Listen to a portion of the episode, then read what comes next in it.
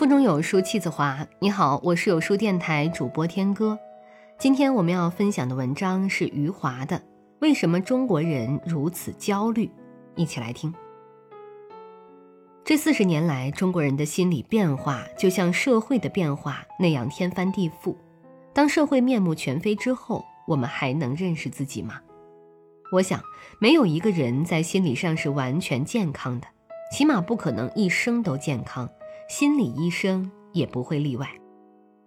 事实上，我们人人都有着不同程度的焦虑，对尚未发生的事情的担忧和害怕，这样的心理或多或少的在左右着我们的生活态度和思维方式。一九九七年的时候，我在香港丢过了一次护照，历尽麻烦之后才得以回到北京。护照的丢失意味着身份的失去。此后的三四年时间里，我每次在国外的时候，都会梦见自己的护照又丢了，然后我一身冷汗醒过来，才知道是虚惊一场。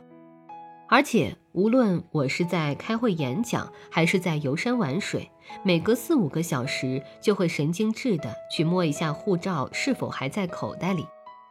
直到今天，我出国前整理行装时，首先考虑的是穿什么样的衣服可以保证护照的安全，然后再考虑其他的。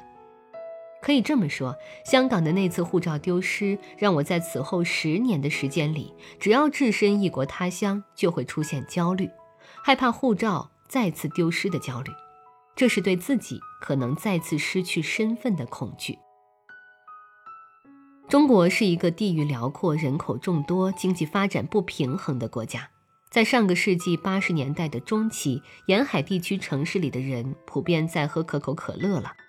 可是到了九十年代中期，湖南山区外出打工的人在回家过年时，给乡亲带去的礼物是可口可乐，因为他们的乡亲还没有见过可口可乐。社会生活的不平衡必然带来心理诉求的不平衡。上世纪九十年代后期，中央电视台在六一儿童节期间采访了中国各地的孩子，问他们六一的时候最想得到的礼物是什么。一个北京的小男孩狮子大开口要一架真正的波音飞机，不是玩具飞机；一个西北的小女孩却是羞怯地说，她想要一双白球鞋。两个同龄的中国孩子，就是梦想都有着如此巨大的差距，这是令人震惊的。对这个西北女孩来说，她想得到一双普通的白球鞋，也许和那个北京男孩想得到的波音飞机一样遥远。这就是我们今天的生活，不平衡的生活，区域之间的不平衡，经济发展的不平衡，个人生活的不平衡等等。然后就是心理的不平衡，最后连梦想都不平衡了。梦想是每个人与生俱来的财富，也是每个人最后的希望。即便什么都没有了，只要还有梦想，就能够卷土重来。可是我们今天的梦想已经失去平衡了。北京和西北这两个孩子梦想之间的差距，显示了两个极端。可以说和我举出的第一个例子的差距一样巨大。三十多年前的女中学生和今天的女中学生是另外的两个极端，前者显示的是现实的差距，后者显示的是历史的差距。我在《兄弟后记》里写下这样一段话：一个西方人活四百年才能经历这样两个天壤之别的时代，一个中国人只需四十年就经历了。我知道自己在兄弟里写下了巨大的差距，上部文革时代和下部今天时代的差距，这是历史的差距；还有李光头和宋刚的差距，这是现实的差距。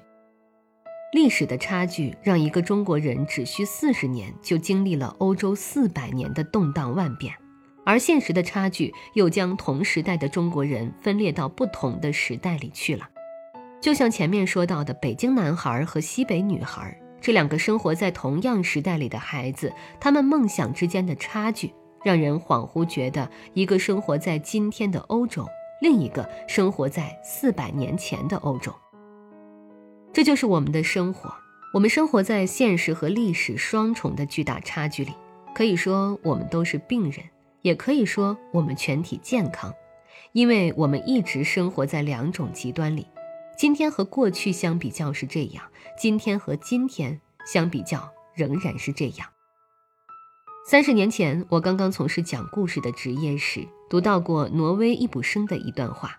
他说：“每个人对于他所属的社会都负有责任，那个社会的弊病，他也有一份。所以，与其说我是在讲故事，不如说我是在寻求治疗，因为我是一个病人。”